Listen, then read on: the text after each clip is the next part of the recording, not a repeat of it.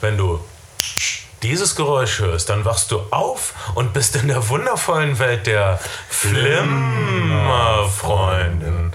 Alles hier ist genauso, wie du es kennst, aber irgendetwas stimmt nicht. Irgendwie lief dieses kleine Kind doch nicht an der Decke lang letztes Mal, als ich geguckt habe. Nun, äh, wir werden uns heute in die Gesellschaft des großen Hollywood-Stars Leonardo DiCaprio. Klingt wie ein italienischer Schiene-Star, aber er ist ein großer Hollywood-Star. Da müsst ihr mir einfach vertrauen. Er hat schon viel mehr Filme gedreht als. Als ihr. Als, ja, als viele. Aber nicht als. Äh, Johnny Cho? Kai Otto. Achso. Mein Name ist Bernd Begemann. Ich bin Kai Otto. Und ich beim Schlagen. Und ähm, unser Thema heute heißt Leonardo im Traumland. Wir reden über die Filme Inception und äh, Shutter Island, die ein paar Sachen gemeinsam haben und verschiedener nicht sein können. Wir kommen gerade aus einer Vorstellung von Inception und wir haben auch das Popcorn mitgebracht, um es zu beweisen. Aber wenn ich eins gelernt habe aus den vielen, vielen Nachmittagen, den Stunden und Aberstunden, die ich dabei verbracht habe, äh, die Kinderprogramme zu gucken, die eigentlich meine Tochter gucken sollte, während sie in meinem Zimmer war und die Horrorfilme geguckt hat, dann habe ich aus der Serie Lazy Town gelernt, dass wenn man keine Power Snacks isst, man so wird wie Freddy Faulig. Deshalb habe ich hier einen ähm, Apfel geschnitten und äh, Ben hat auch zwei, drei Äpfel gegessen, aber er meinte, dass es nicht reicht. Und jetzt hat er auch Brownies ausgepackt. Ja. Wir haben die Auswahl zwischen Kinopopcorn, Brownies und Power Snacks. Ich weiß, wofür sich Spartacus entscheiden den, würde. Darf ich den Leuten erzählen, wo du das Popcorn her hast? Ja, vom Nebensitz. Das ist egal, aber ich komme aus Ostwestfalen als, und. Äh, als das Licht anging und die Leute schon halb raus waren, hat Bernd diese Tüte halb voll mit Popcorn. Die war nicht halb voll, die waren neun Zehntel voll. Ist das richtig? Ist das richtig? Dann hat eine Handvoll rausgenommen, probiert, es für gut befunden und mitgenommen. Das sollte jeder machen, dann gibt es viel weniger Müll auf der Welt. Ich weiß nicht, wieso man sich darüber lustig macht. Ich freue mich doch nur mit dir. Ja, das ich habe die Leute nicht gesehen, die neben uns gesessen haben und ob ich Popcorn teilen möchte, indem ihre, ihre Hände hatten. Andererseits habe ich auch in Bars in, in Erdnüsse gefasst, wo ich mir auch, naja. Du hast viel schlimmere Dinge in den Mund genommen in Bars. Also. Aber immer für Geld. Okay, für Geld. Aber für nicht so viel wie ich gekriegt habe. Bei demselben Typen, ein bisschen später. Ähm, naja, gut, wenn du deine Brownies im Mund hast, bist du eigentlich wehrlos. Deshalb soll ich dich verschonen. Ähm, meine Güte, äh, Inception ist nun vielleicht der meist erwartetste Film des Jahres. Bei so ziemlich jedem zweiten Film äh, sagt man ja, oh, der lang erwartete Blabla. Und das stimmt normalerweise nicht. Ich meine, Iron Man 2 haben sich Leute vielleicht drauf gefreut, aber sie haben es nicht erwartet, den Film so. Aber Inception als Filmfan hat man erwartet. Und zwar sehnsüchtig. Und okay, ihr habt jetzt beide den Mund voll. Und, äh, nee, soll, soll ich den ganzen Abend alleine reden oder was? Überhaupt Wie wäre denn das hier auf, Bernd? Du machst das schon. Du bist der Schwätzer hier. ja. Warum, warum hat man auf Inception gewartet? Das ist meine, meine Frage an die Klasse von 2010. Man hat auf Inception gewartet, weil Christopher Nolan ein Regisseur ist, der, wenn man von Insomnia absieht, der aber auch seine Stärken hatte, ein Regisseur ist, der bisher bei jedem Film geliefert hat. Following, Memento, die beiden Batman-Filme. Ähm, wie gesagt, Insomnia ein bisschen geschwächelt, der Magierfilm sensationell. Da konnte eigentlich nur was Gutes bei rauskommen. Und es ist auch programmatisch wieder, finde ich, ein klassischer Christopher Nolan-Film. Bei Christopher Nolan-Filmen geht es immer ein bisschen darum, äh, was ist real, wie sehr prägen Gedanken, Erinnerungen oder zum Beispiel Schlafentzug in Insomnia ähm, menschliche Wahrnehmung und wie verändern sie menschliche Wahrnehmung und menschliches Handeln. Es geht auch immer um Geheimnisse in diesem Magierfilm und es geht auch immer um das Auskundschaften von Geheimnissen, wie man zum Beispiel äh, in diesem Stalker-Film Following sehen kann. Insofern ist das, kann man ihn schon ein bisschen als Auteurfilm bezeichnen, Inception. Da kommt schon viel zusammen, was Christopher Nolan auch in seinen Vorgängerfilmen durchaus beschäftigt hat. Ich habe Inception erwartet, weil ich echt gespannt war, wie das Traumthema, was wirklich so abgelatscht ist in allen Kunstformen, die es auf dieser Welt gibt, wie das verarbeitet wird und ob, ob das nochmal zieht. Hm, und was ist jetzt dein erster schneller Eindruck? Super. Ähm, es gibt kaum Klischees. Hm. Und wenn, wenn es klassische Traumklischees gibt, dann sind sie zumindest nicht so prätentiös in Szene gesetzt, dass man denkt, äh, Ja, und äh, was man dazu sagen muss, oh, das ist jetzt ein bisschen schon ein Fazit, aber Christopher Nolan äh, verliebt sich nicht in die Wahrheit seines Themas. Oder er sagt dann nicht, oh, das ist ja alles nur ein Traum, oh, das ist ja, ach, in der Fantasie ist eben so viel möglich oder so. Er äh, stellt ganz klare Regeln auf, wie diese Traumbegeherei funktioniert. Eigentlich ist es die Hälfte des Films, dass Leute Regeln erklären. Äh, das ist seine Kunstfertigkeit als äh, Drehbuchautor und als Inszenierer, dass das nicht nervt. Und, und, und dass, dass wir das sogar spannend finden, immer ein bisschen tiefer ins Mysterium eingeführt zu werden. Ich glaube auch, dass, dass jedes Jahr und jedes Jahrzehnt irgendwie seinen, seinen intelligenten Blockbuster-Regisseur. Ich glaube, mit, mit ähm, Hollywood-Produzenten ist es ein bisschen wie, wie mit Redakteuren im öffentlich- öffentlich-rechtlichen Fernsehen. Die trauen ihren Zuschauern eigentlich zu wenig zu und sie versuchen immer noch mal eine Formel auszuloten, das immer noch ein bisschen flacher und noch ein bisschen allgemeiner zu halten und noch ein bisschen massenkompatibler und dabei kommt leider viel Müll raus. Und hier ist jemand, der sein Publikum zumindest ansatzweise fordert. Du hast nach dem Film gesagt, du warst froh, dass es nicht Memento war, weil der hat dich ein bisschen überfordert. Aber Ich habe Memento dreimal gesehen und ich habe ihn dreimal verschieden verstanden.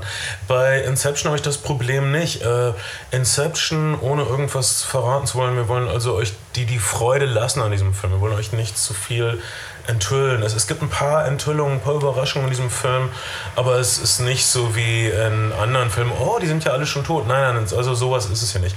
Es ist auch kein so ein zu durcheinanderes Ende wie bei zum Beispiel beim Lost-Finale, um das nochmal äh, ähm, aufs Paket zu bringen, äh, aufs Parkett zu bringen, Entschuldigung. Äh, es ist hier also schon eine Art Zweideutigkeit, aber es wird euch nicht nerven. Und Die Oder- Zweideutigkeit ist auch nur eine vorgeschobene Zweideutigkeit. Wenn man sich ähm, mal eine Minute Zeit nimmt, darüber nachzudenken, was man in der letzten halben Stunde des Films gesehen hat, dann wird die Frage, die man vielleicht nicht beantwortet weiß, eigentlich beantwortet. Ja, da müssen wir nachher nochmal drüber sprechen, weil wir wollen. Das ist eine Sache, die wir nicht öffentlich besprechen können, weil äh, wir. Naja, wir, wir wollen dieses köstliche kleine Geheimnis für euch bewahren. Es ist kein Geheimnis, dass Inception im Augenblick die beste Show der Stadt ist. Das, ich habe Toy Story 3 noch nicht gesehen. Äh, vielleicht ist Toy Story 3 noch eine bessere Show. Hm, Kann man sich irgendwie schwer vorstellen. Aber Inception, Inception ist schon wirklich ein, ein, ein, einer dieser einer dieser Filme, der einem dieses, dieses Glücksgefühl gibt, das man bei Mainstream-Blockbustern wirklich nur alle paar Jahre mal hat. Also ist, ich, ich erinnere mich, dass ich aus 12 Monkeys mit einem ähnlichen Gefühl gegangen bin wie aus Inception. oder, vielleicht im, oder vielleicht im ersten Matrix-Film. Dem Äh, ersten- ja, Was für eine tolle Überraschung war das bitte, als das irgendwie hinhaute, der erste Matrix-Film. Äh, es gibt ein paar Szenen, die sind ähnlich. Also wenn Leute äh, in einem engen Flur kämpfen und auf einmal gehen, laufen sie an der Decke lang oder so. Das ist. Äh, Oder- aber hört schon auf. Alex Proyas Dark City, daran hat es mich auch ein bisschen Ja. erinnert. Äh, der Dark City völlig unterschätzt. Äh, Ja. äh, Sollten vielleicht machen wir mal einen Alex Proyas Komplett-Podcast, was, was gar nicht so noch alles? Er hat doch irgendwie The Crow gedreht. The Crow und dann hat er jetzt letztes Jahr einen Film gedreht, der dessen Titel mir gerade entfallen ist und dazwischen eigentlich nicht viel. Also sehr überschaubares Werk, vier Filme, glaube ich, vier Langfilme. Ja. Dark City ist so ein Film, der äh, über die Jahre an Statur gewinnt oder so. Immer mehr Leute beziehen sich auf den. Es gibt, gibt auch eine, mittlerweile einen, einen Director's Cut, äh, der noch um einiges besser ist als die Kinofassung. Ich habe Dark City damals, es gab in meiner, in meiner Heimatstadt Neumünster, Schande über mich, äh, gab, es, gab, es, gab es das Schaufenster, was so ein, so ein Anzeigenblatt ist, so eine Anzeigenzeitung, die man sie in kleineren, mittleren deutschen Städten halt zweimal die Woche bekommt. Und im Schaufenster Das war gab es das Einzige, was du lesen durftest. Und deshalb, im Schaufenster wurde immer, das Schaufenster wurde nicht von vielen gelesen anscheinend oder von nicht von vielen, die lesen konnten. Im Schaufenster gab es immer äh, Karten zu gewinnen, fünfmal zwei Freikarten für die Sneak Preview in unserem örtlichen Kino einmal im Monat. Das war eine verlässliche Größe und jedes Mal, wenn man angerufen hat, hat man Karten gewonnen und ich bin also in die Sneak Preview mit meiner damaligen Freundin von Dark City zu Dark City und ähm, ja, der Film hätte uns fast die Beziehung gekostet, weil sie nach fünf Minuten rausgegangen ist. Was ist das für ein Scheißfilm? Komm jetzt mit raus. Und ich habe gesagt, nein, ich gucke den jetzt. Äh, du gehst ein bisschen was einkaufen und so. Und, äh, ja, hier ist so 5 Mark. Kauf dir ein paar Schuhe, die zu dir passen. Naja, und äh, was soll ich sagen? Die Erinnerung an äh, Dark City ist geblieben und die Frau ist weg. Aber das ist nicht weiter tragisch. Nein, ich finde, also wenn man in einen Film geht und man liebt den Film und derjenige, mit dem man dort reingeht, finde den Film furchtbar, dann ist das echt ein Trennungsgrund. Dann würde ich immer dem Film die Treue halten. Wirklich.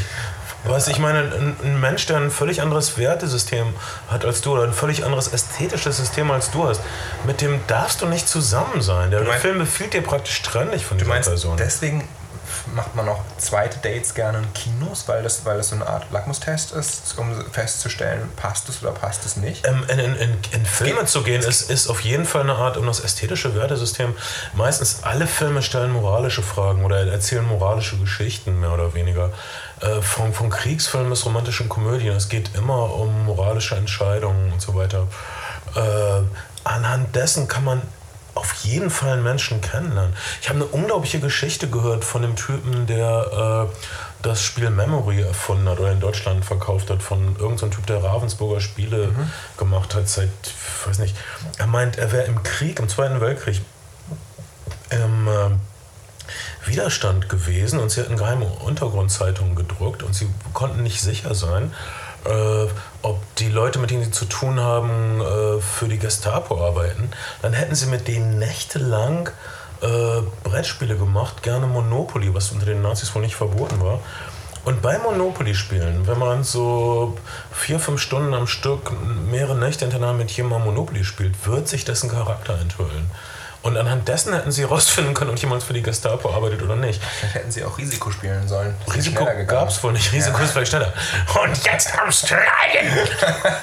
vielleicht. Äh, das hatten sie nicht. Aber Monopoly ist auch. Heute die Schlossallee! Morgen das ganze Brett!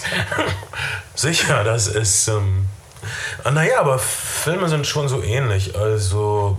Oh, zum Beispiel, da, da ist ein Film und da ist eine Stelle, wo du wirklich weinen musst und deine Freundin sagt, äh, hä? Was? Hä? Wieso denn? Ist doch gut, dass sie jetzt tot ist.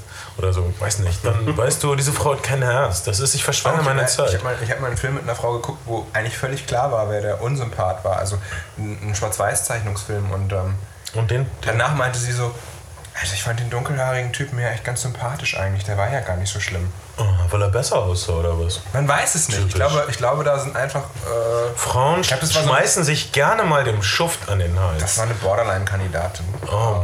Naja, egal. Ja, das aus, aus deinem Mund als Beschreibung deiner Ex-Freundin. Keine Ex-Freundin. Wundert mich Keine nicht. Nicht mal eine Ex-Freundin, aber dein Umgang halt, so dein normaler Umgang. Ähm, äh, ich warte immer noch auf den Tag, dass wir mal irgendwie einen anonymen Brief bekommen, wo ein, wo ein Psychogramm von Kai. Das, äh, das ist doch nicht so schwer, ein Psychogramm von Kai. naja, nur auf Basis unserer Podcasts. Ich glaube, ich glaube, anhand dieser Podcasts kann man Kai besser verstehen, als wenn man mit ihm im Bett ist. Da, da bin ich ziemlich sicher. Im Bett und wird er sich verstellen. Ich habe beides erlebt und ich habe dich beobachtet mit anderen Männern im Bett. Und ich kann nur sagen, dort verhüllst du dich, du verstellst dich, du bist nicht du selbst. Ja. Aber hier bei mir auf dem roten Napperledersofa. Ist das, ist das Napperleder, Ben? Man weiß es nicht. Aber man muss natürlich sagen, benutzt Kondome, Kinder. Benutzt Kondome. Benutzt Kondome, bläst, blast sie auf, lasst sie durch den Raum flutschen, dann ist Stimmung und dann könnt ihr pommen. das habe ich wirklich gesagt.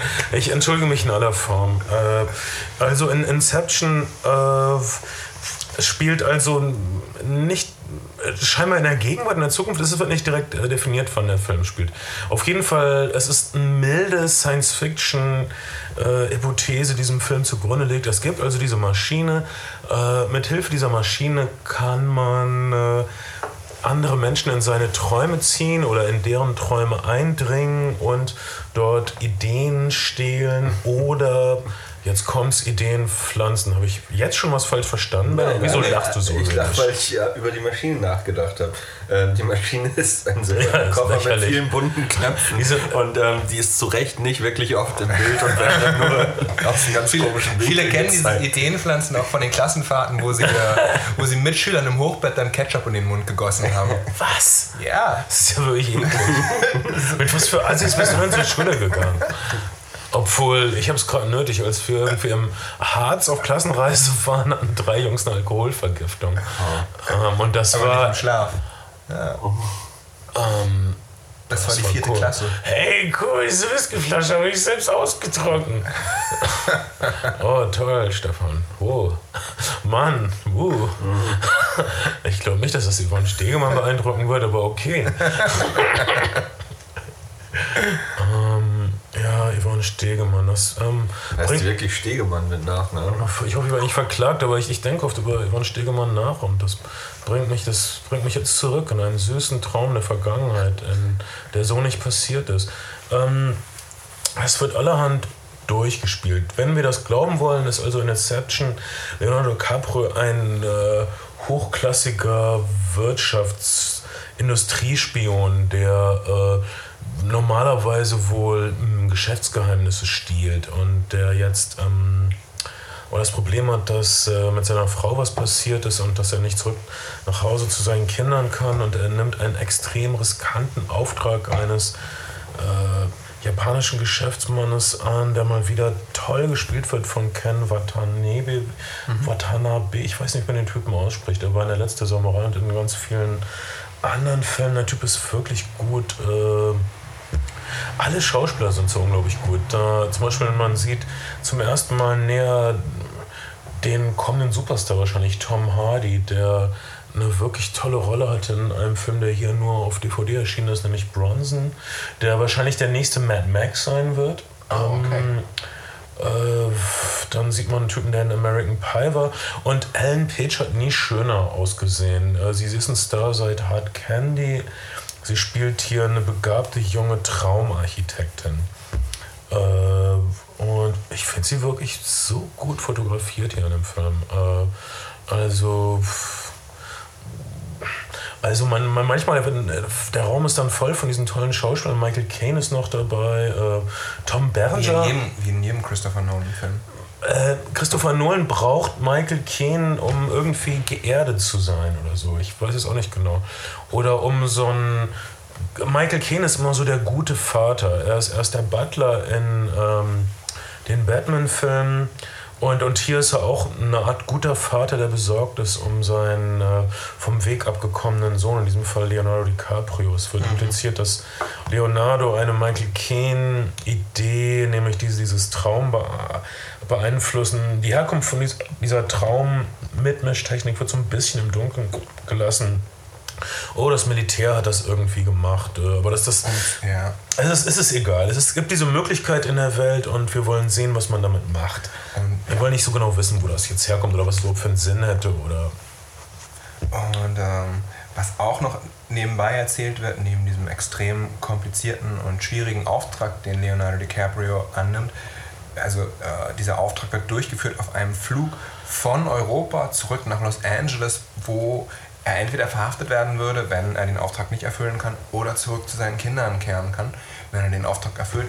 Und es wird auch die Geschichte sozusagen seiner eigenen Vergangenheitsbewältigung erzählt. Es ist eigentlich eine, ein Mann, der, der sozusagen in der Vergangenheit behaftet ist, den, den was verfolgt aus seiner Vergangenheit, der Tod seiner, seiner Frau und, und der das irgendwie mit sich klären muss und dafür auch in sein eigenes Unterbewusstsein rein und, muss. und, und, und, und das ist die stärkste Parallele zu dem Film Shutter Island, den wir vor Absolut. einem halben Jahr gesehen haben. Leonardo DiCaprio und Shutter Island ist auch in so einer Art Traumwelt, aber diesmal ist es eine Albtraumwelt, eine, eine abgeschlossene Insel mit gewalttätigen, kriminellen Irren. Und der Film, der, der Film fängt so toll an, finde ich. Ich habe echt gedacht, ich, ich bin in, in, in, in einem alten King Kong-Film oder so. Dieses Schiff taucht aus Ja. dem Nebel auf, wir fahren auf diese Insel zu. Der Kapitän sagt, ich muss schnell abdrehen von dieser Insel. Ja. Es zieht ein Sturm auf. und Jeder Trick im Buch und ist einfach äh, so der beste Abenteuer, schräg, dunkle Abenteuerfilm seit ewig. Äh, Shutter Island. Äh, und, und unterm Strich Shutter Island von Martin Scorsese sehr stimmungsvoll. Äh, aber das ist eine andere Art von Traumwelt, oder? Also Christopher Nolan ist äh, sehr im, im Heute. Äh, Shutter Island spielt in den 50er Jahren. Ähm, handelt auch viel von. Äh, äh, beide Filme handeln von Schuld und Schuldgefühlen und dass man jetzt versuchen möchte, irgendwie mit seiner Schuld klarzukommen. Äh, naja, und, Und und bei, in beiden Filmen eben auch der, der Verlust der Familie, beziehungsweise in dem einen Fall der Frau, in dem anderen Fall von Frau und Kind. und es, beide Filme handeln von Träumen, wo man Angst haben muss, dass die Träume vielleicht übernehmen. Und, und ist euch das aufgefallen, dass bei Shutter Island Ma äh, Martin Scorsese so kleine Tricks einbaut? Ist euch dieser, dieser Glastrick aufgefallen bei der Frau, die sich ein Wasserglas holt? Äh, nee. Okay, es gibt, ihr, ihr erinnert diese, diese Verhörsituation in, dieser, Ja. in, diesem, in diesem Speisesaal und sie äh, inter, äh, interviewen Lässt sich erst ein den Glas Psychopathen. bringen. Sie lässt sich ein Glas Wasser bringen und dann setzt, das ist so aufgelöst, dass wir sehen, dass der Typ mit dem Glas kommt. Dann, dann sehen wir einen Schuss von ihrem Gesicht, wie sie ansetzt zum Glas trinken und macht eine Trinkbewegung. Und dann sehen wir einen Schuss, wie das leere Glas ins Bild gestellt wird. Denn auch beides Naheinstellungen. Und wenn man die Einstellung anguckt, die mittlere, in der sie das ansetzt, um das Glas zu trinken, sieht man, dass sie eine leere Hand zum Mund nimmt und nichts trinkt. Also ich habe es mir dreimal angeguckt. Das ist, das ist völlig offensichtlich. Es ist ein deutlicher Hinweis davon, dass irgendwie was mit der Realität nicht stimmt und dass hier ist ein deutlicher Hinweis darauf, dass irgendwas seltsam ist. Also es sind bestimmt so kleine Tricks. Es sind ja auch so ein paar andere Sachen. Ähm, an einer Stelle lä- lässt äh, Martin Scorsese, hat Martin Scorsese offensichtlich alles rückwärts gedreht und lässt es dann vorwärts ablaufen. Ja. In dieser Bibliotheksszene, wo sie das Kind ans Wasser tragen Ja. so ein paar, äh, so ein paar Befremdlichkeitseffekte, die uns irgendwie darauf hinweisen, dass irgendwas nicht in Ordnung ist. Aber das war das Deutlichste, dass, dass jemand äh, sozusagen virtuell nur ein Glas ausdrückt und wir aus der Montage schließen, Glas kommt, äh, leeres Glas landet im Bild, dann ist in der Mit hat, hat sie in der mittleren wohl getrunken, aber sie Irre, nur die ich- Bewegung. Das ist so irre, dass du das erzählst, weil ich hatte so ein schaumeriges Gefühl bei der Szene, aber ich konnte nicht ähm, äh, normal realisieren, weshalb. Und ich muss das nochmal auf DVD gucken, deswegen. Ähm, das ist irre. Also, 38. Minute. okay, ich werde echt nochmal genau darauf achten. Ähm, äh, Sh- Shutter Island läuft äh, ziemlich, äh, aber läuft linear ab und ist einfach sehr kunstvoll gedreht. Ähm, wie würdest du den äh, visuellen Stil von Christopher Nolan bei Inception äh, beschreiben? Du hast doch einen äh, Stil. In, in, in, in welcher Schule ist er? In welcher visuellen Schule? Ich würde den, also ich weiß nicht, ob man ihn in einer visuellen Schu Schule sehr zuschlagen kann. Also ähm, er ist auf jeden Fall sehr pragmatisch, sehr zweckmäßig aufgelöst. Die Actionsequenzen sind nicht überaufgelöst. Manchmal ist es relativ klar erkennbar, was wo passiert. Und, und, und es ist insgesamt sparsamer aufgelöst als jetzt zum Beispiel der Born-Identitätsfilm. Es ist relativ viel Handkamera dabei. So, ich weiß nicht, ob man den in einer, in einer visuellen Schule jetzt eindeutig zuschlagen kann. Dafür, dafür, dafür ist der Film auch in seinen, in seinen visuellen Stilen ein bisschen zu heterogen, weil, er, weil wir sehr ruhige Szenen haben in großen Gebäuden, ähm, wo die Kamera viel fährt, wo ein bisschen Dolly, ein bisschen Kran ist. Dann haben wir relativ viel Handkamera. Ähm, und ja, ich glaube, der, der, der, ist, der ist ein bisschen uneben visuell, aber es fällt einem ja nicht weiter un- unangenehm auf. Die, die einzelnen Ebenen sind manchmal auch visuell voneinander ein wenig abgesetzt. Über Inception, äh, Inception ist wirklich eine interessante Sache. Äh, in, in der Art, wie auf den Film reagiert wurde. Ich habe wahrgenommen, in den USA, als der rauskam, gab es wirklich einen Krieg fast zwischen den äh, neuen äh, Filmrezipienten, also den, den, den Online-Sites und den etablierten Kritikern. Also einige etablierte Kritiker fanden den toll, höchstmögliche Bewertung. Andere haben sowas gesagt wie, ja, völlig leer, was soll denn das? Herzlos, äh, freudlos, sinnlose Hirnfick-Übung. Ich hatte so das Gefühl, dass die etablierten Kritiker können sie wollen jemanden wie Christopher Nolan, der zwei erfolgreiche Comic-Verfilmungen hingelegt hat, der darf einfach kein Genie sein oder so. Dem wird das abgesprochen. Dieser Typ spielt nicht in der Genie-Liga. Er spielt nicht in der Kubrick-Liga. Das ist so ein Comic-Regisseur, der jetzt mal so einen cleveren Film macht. Vielleicht ist er ja noch zu britisch, man weiß es nicht. Vielleicht ist er ihm zu britisch, aber äh, Aber da, dagegen spricht ja eigentlich, dass er mit Following, Memento und dem Magierfilm, dessen Titel ich die ganze Zeit nicht erinnere, äh, Prestige. Prestige, dass er, damit, dass er damit wirklich drei sensationell gute Filme abgeliefert hat. Also insbesondere Memento und Prestige sind, sind zwei wirklich erhabene Filme. Wobei Prestige wirklich auch Ähm, schlechte Bewertungen Wirklich. bekommen hat. Ich mag ja diese Filme sehr. David Fincher's The Game ist auch so ein Film, die, die so ein bisschen auf den, auf den Spielcharakter von Kino hinweisen und ein bisschen, bisschen den Mechanismus Kino. Also hier wird, hier wird eine Narration entspannt und es ist alles nur, es ist alles nur eine Illusion, auch ein Stück weit, äh, die das ein bisschen reflektieren. Das ist vielleicht ein bisschen nerdig, aber, aber natürlich tut ein Film wie Inception das auch auf eine Art und Weise, indem man die Frage stellt, was ist, was ist eigentlich Realität und was konstituiert Realität. Oder naja, er geht sogar noch weiter. Er fragt, wo, wenn du die Wahl hättest, deine Träume zu formen, würdest du lieber in Realität leben oder in einem Traum, den du selbst geformt hast?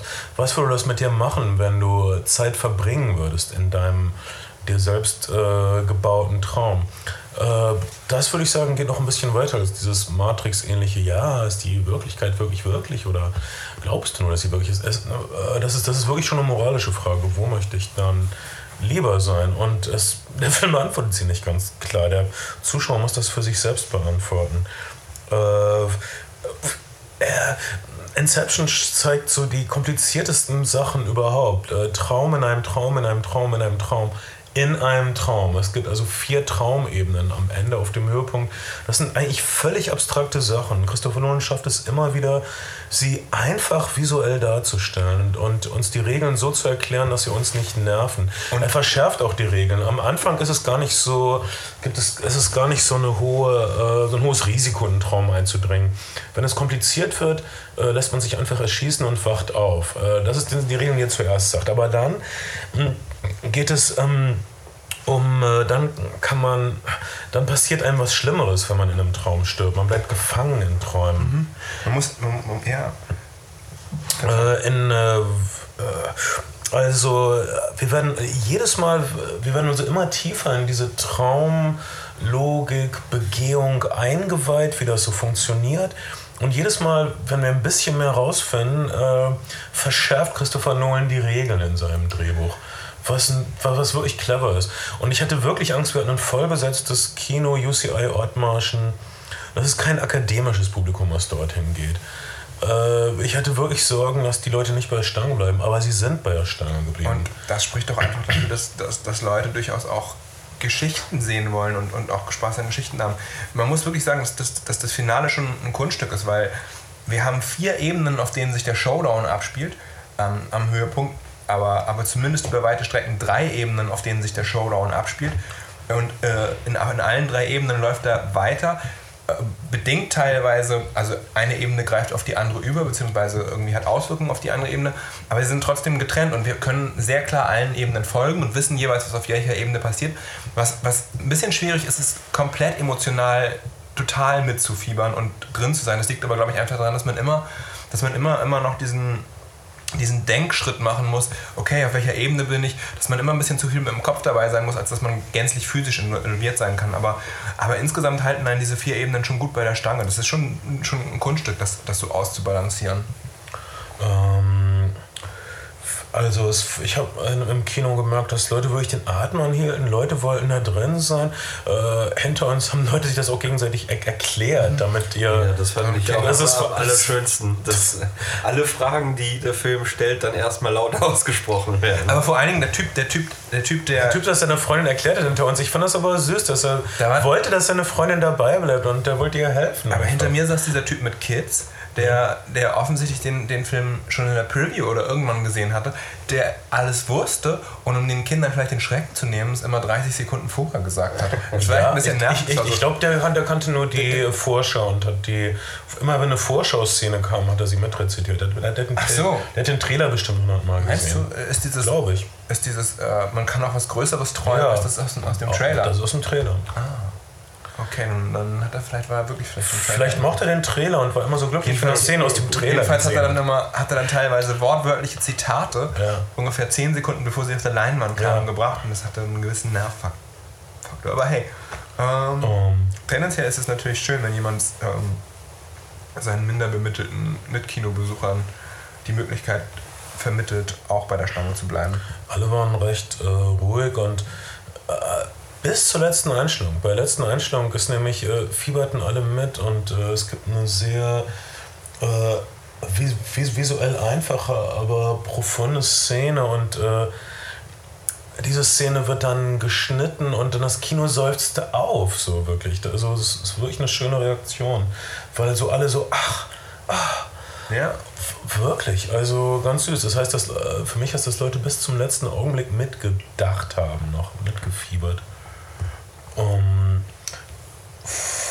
dann, also, was, was für ein Kunststück. Das ist also der einzige Blockbuster, der, der nicht auf einem Buch basiert, der nicht auf einem, einer alten Fernsehserie basiert, der nicht auf einem Comic basiert, mhm. sondern nur aus der Imagination des Autors entspringt. Und, und noch dazu der einzige Blockbuster des Sommers, der wahrscheinlich ein bisschen, ein bisschen Geist mitbringt.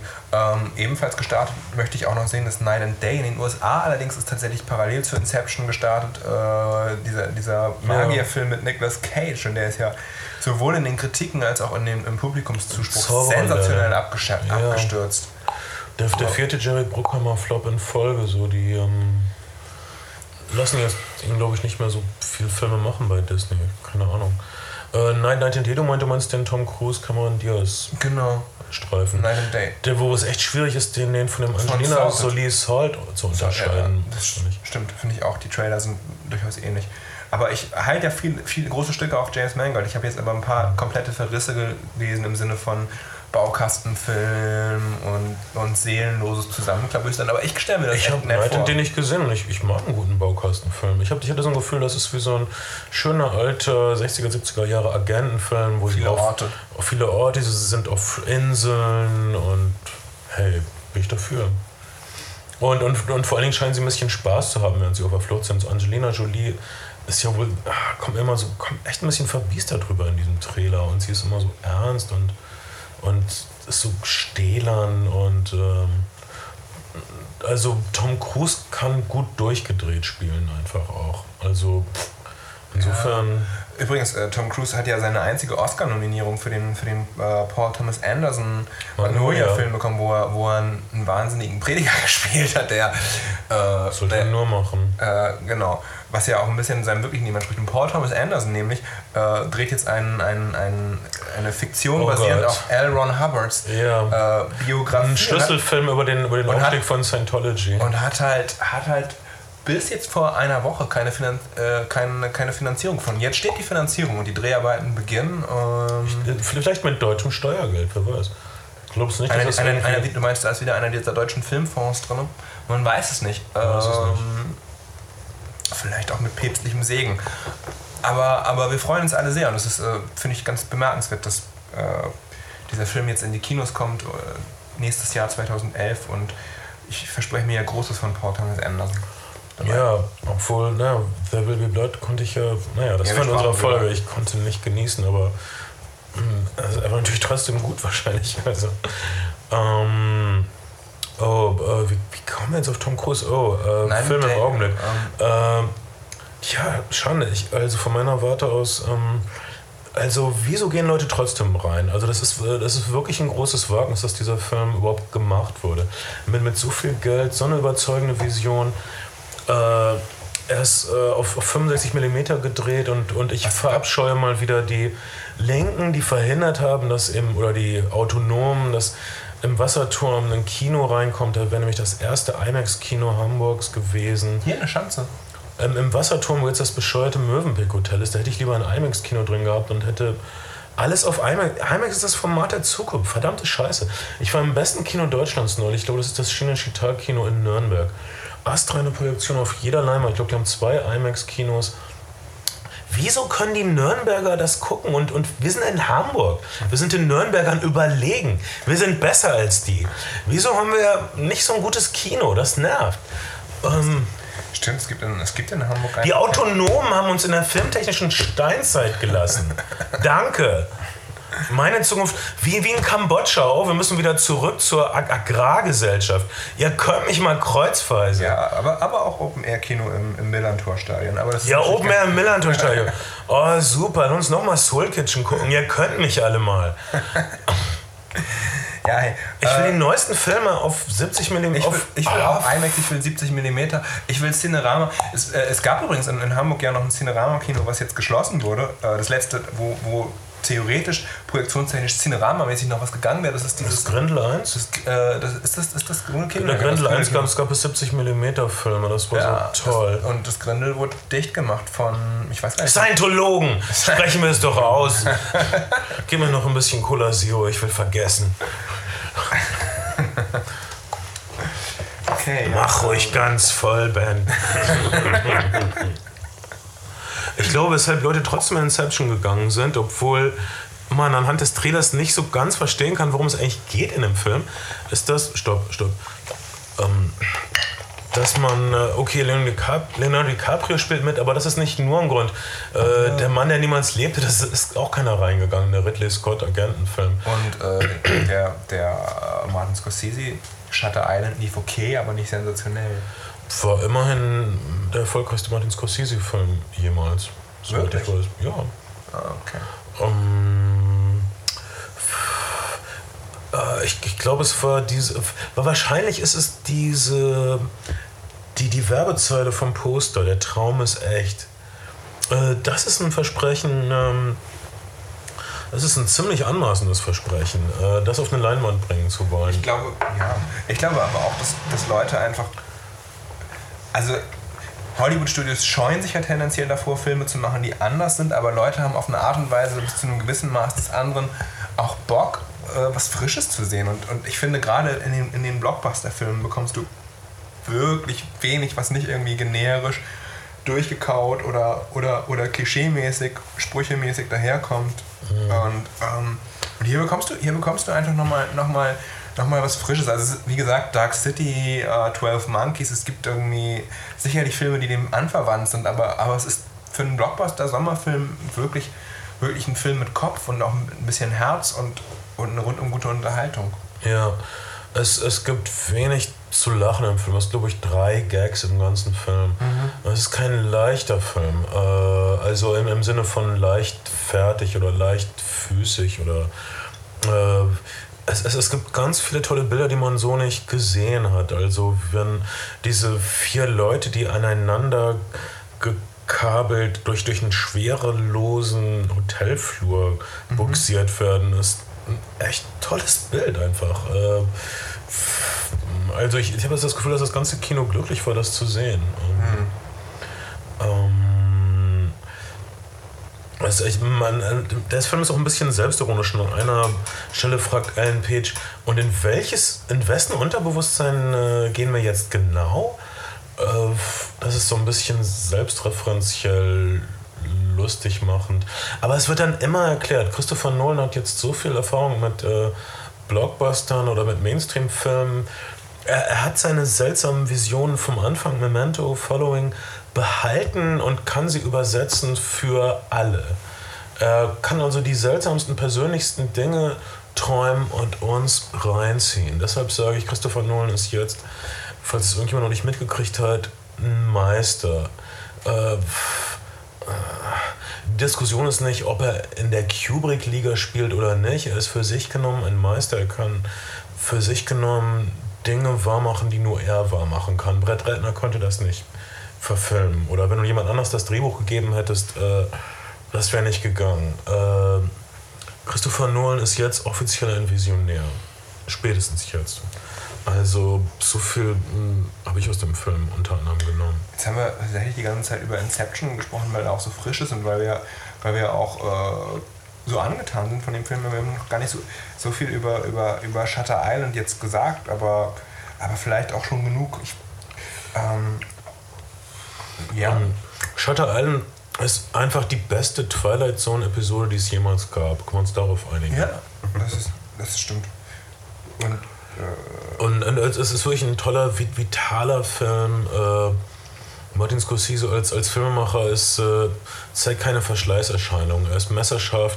Äh, ben Kingsley ist ein fantastischer, gruseliger Irrenanstaltsdirektor.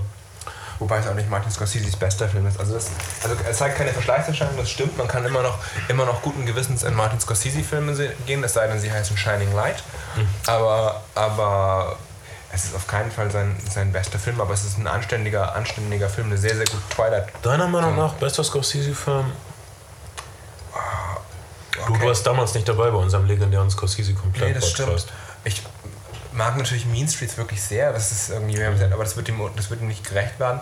Und, und Raging Bull ist natürlich auch sensationell. Ja, ich, ich kenne Leute, die finden King of Comedy den besten Scorsese-Film. Äh, Weil, weil, sie glauben, weil sie glauben, sie müssten King of Comedy gut finden, weil ihn niemand anders wirklich gut findet. Ich finde King of, King of Comedy auch gut und das ist auch ein cleverer Film. Martin Scorsese wurde ja zur Zeit der Dreharbeiten gleichzeitig aus äh, Ohren- und Naseblutend im Rettungswagen eingeliefert. Koks. Äh, Koks, ja.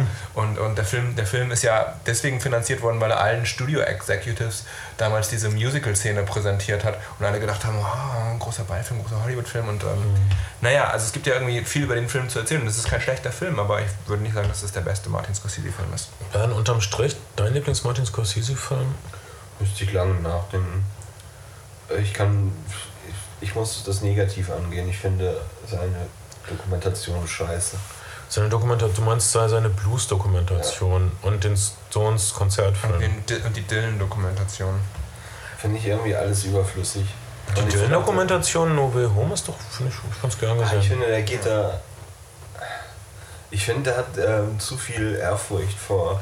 Okay. Was mich, was mich echt nervt, ist, dass Martin Scorsese in jeder zweiten DVD im Bonusmaterial auftaucht. Wenn immer ich irgendwie einen alten Film noir oder sowas habe, Ja. wer ist im Interview dazu Martin Scorsese? Weil er der Einzige ist, der die wirklich alle gesehen hat.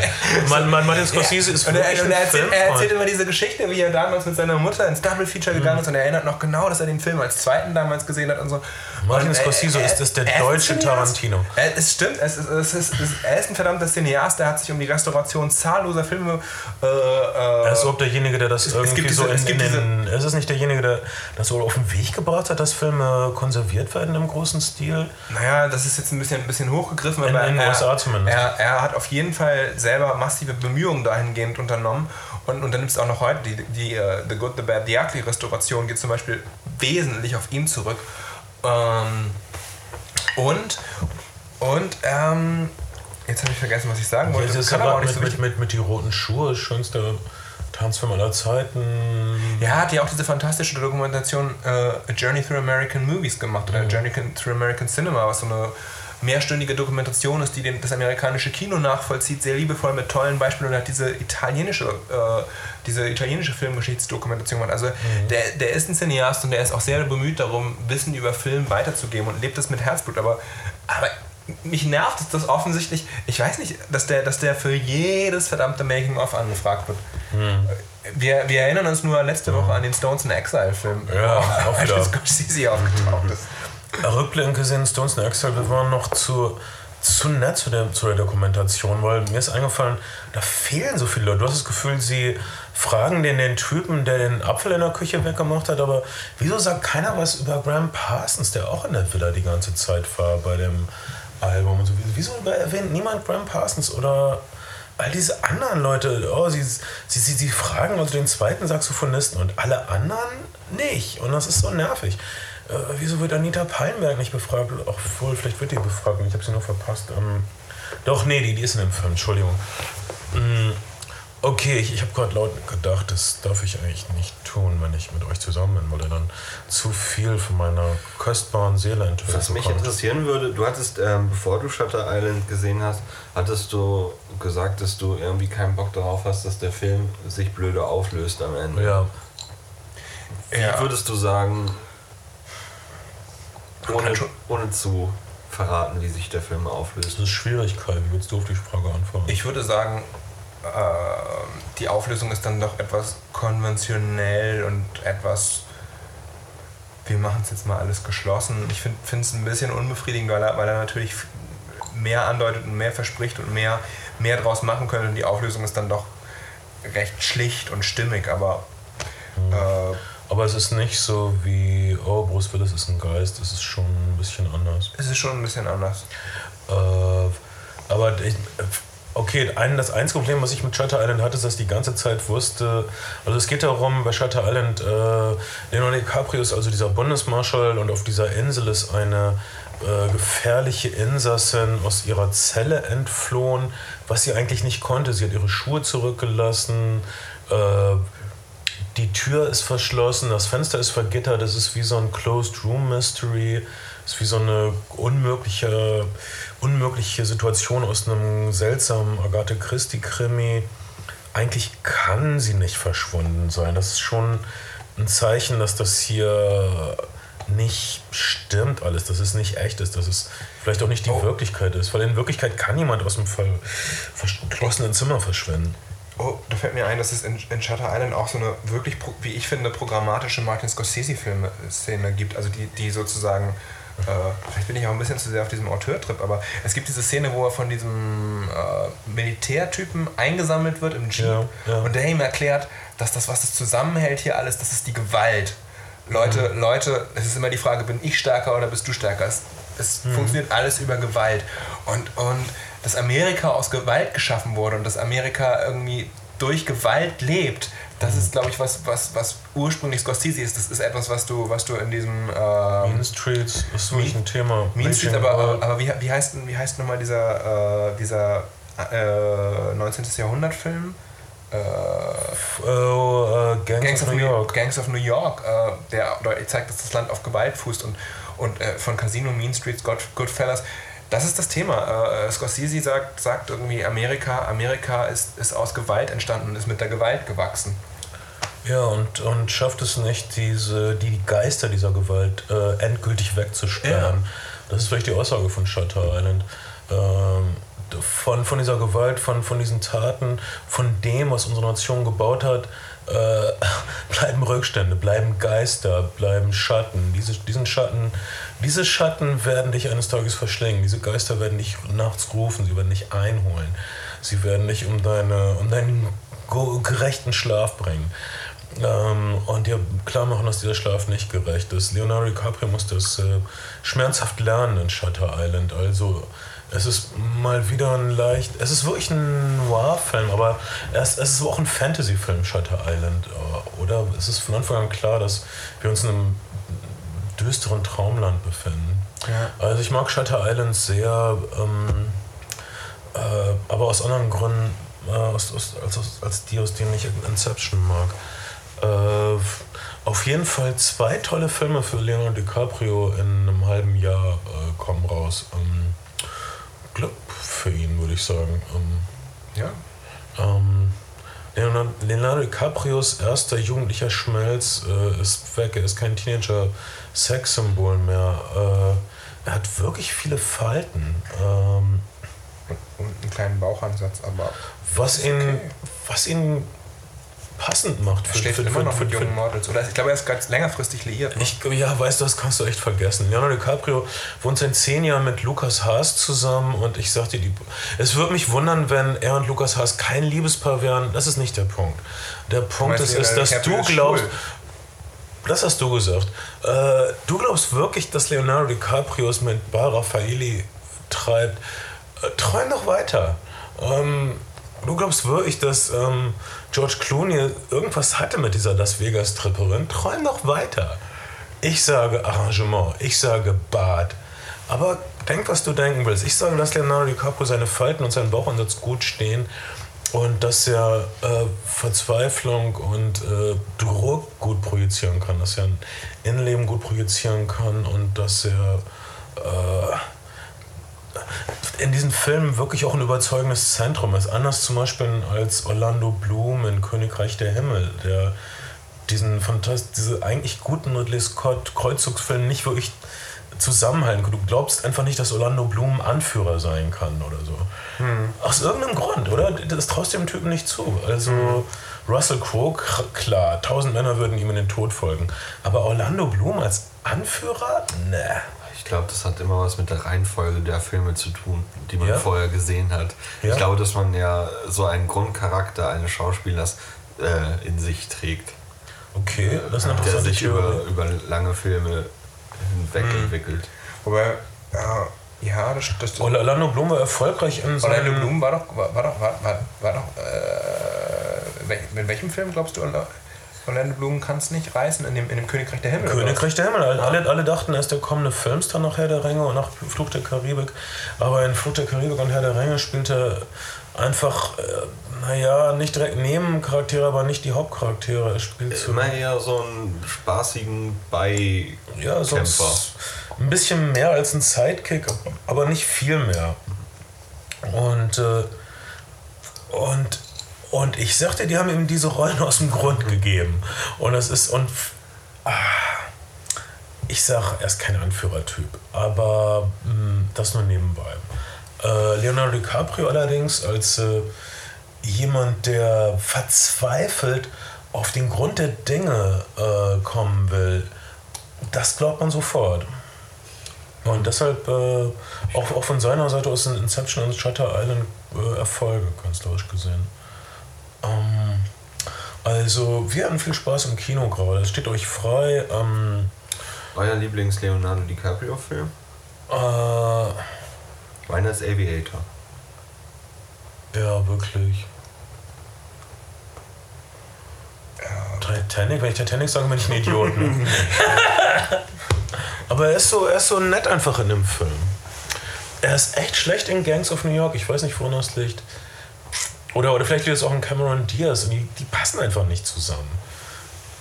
Ähm, Ich habe, glaube ich, echt keinen Lieblings-Leonardo DiCaprio. mit Ellen Page zusammen, das ist übrigens ganz süß in diesem Film, aber sie haben keine sexuelle Spannung äh, äh, in, äh, in Inception, absichtlich nicht, vom Drehbuch her. Die Rollen sind nicht so angelegt. Auch das ist, das ist, das ist bemerkenswert für einen Blockbuster, ne? dass du eigentlich nur so eine wirklich morbide Liebesgeschichte hast. Also Extrem morbide. Leonardo DiCaprio liebt also eine Tote und seine Beziehung zu einer Toten äh, bestimmt sein Handeln. Das ist echt krank eigentlich.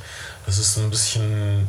Aber wie gesagt, Nekrophilie im, im Rahmen eines äh, Science-Fiction-Fantasy-Filmes ist okay, wenn Toten dann ja noch Gut aussehen. Gut aussehen. Ja, wobei sie nicht wirklich gut aussieht.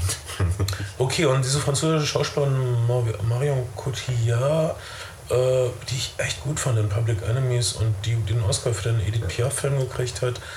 Äh, aber sie ist eine tolle, tote. sie hat, sie hat, hat, der hat den Oscar als beste Hauptdarstellerin gekriegt für den Edith Piaf. Fuck, nein, aber der Edith Piaf-Film hat einen Oscar Der hat den gekriegt. Auslands-Oscar gekriegt. Was für, ein, was, für ein, was für ein war irgendwie. Der habe ich echt nicht mitgeschnitten. Oder? aber- Oder auf, auf jeden Fall war sie war echt gut in dem nominiert, Film. aber, aber äh, äh, der Film war leider nicht gut. Ich mag ja auch Edith Piaf-Musik überhaupt nicht. Ich finde, sie klingt. Da gibt es so viel bessere französische Sängerinnen. War das, war das in dem, in dem dieses, äh, war das Edith Piaf Musik in dem Film? Ja, äh, natürlich. allerdings hat äh, Christopher Nolan äh, das Edith Piaf-Lied, was Inception, in, in dem Film Inception benutzt wird, um die Schlafenden zu warnen und äh, mehr oder weniger aufzuwecken, schon konzipiert gehabt, äh, bevor der Piaf-Film rauskam. Und er hat auch, glaube ich, Marion Cotillard schon besetzt, bevor sie mit dem Piaf-Film reüssierte. Mm, Die Musik finde ich auch bemerkenswert von Hans Zimmer. Also die Musik in äh, Shutter Island ist unglaublich. Das ist praktisch nur moderne E-Musik. Also ziemlich atonale. Äh, es ist dir irgendwie die Musik in Shutter Island aufgefallen? Bisschen, na, ja, äh, moderne Sehr- Musik, aber, aber auch äh, Maler über ein paar Strecken. Ja, sehr mutige äh, Musikauswahl jedenfalls in Shutter Island. In äh, Inception gab es auch eine sehr mutige Geschichte zu der Musik, nämlich dass äh, Hans Zimmer gesagt wurde, dem ähm, Komponisten, der auch schon die Musik für die Batman-Filme gemacht hat, äh, äh, ich zeig dir, es geht in meinem Film um, um Träume, komponier mal so drauf los. Ist äh, Wunschträume, Albträume, alles, was irgendwie mit Träumen zu tun hat. Komponier mal Musik und dann mache ich dir irgendwie auf den Film drauf. Ja, das klappt über weite Strecken erstaunlich gut, aber ich finde am Ende ist es scheiße. Bei dem find- Finale, Ja, genau. da ist, es, da ist es irgendwie unangenehm Blockbuster, Hollywood-esque mäßig zu dick, ne?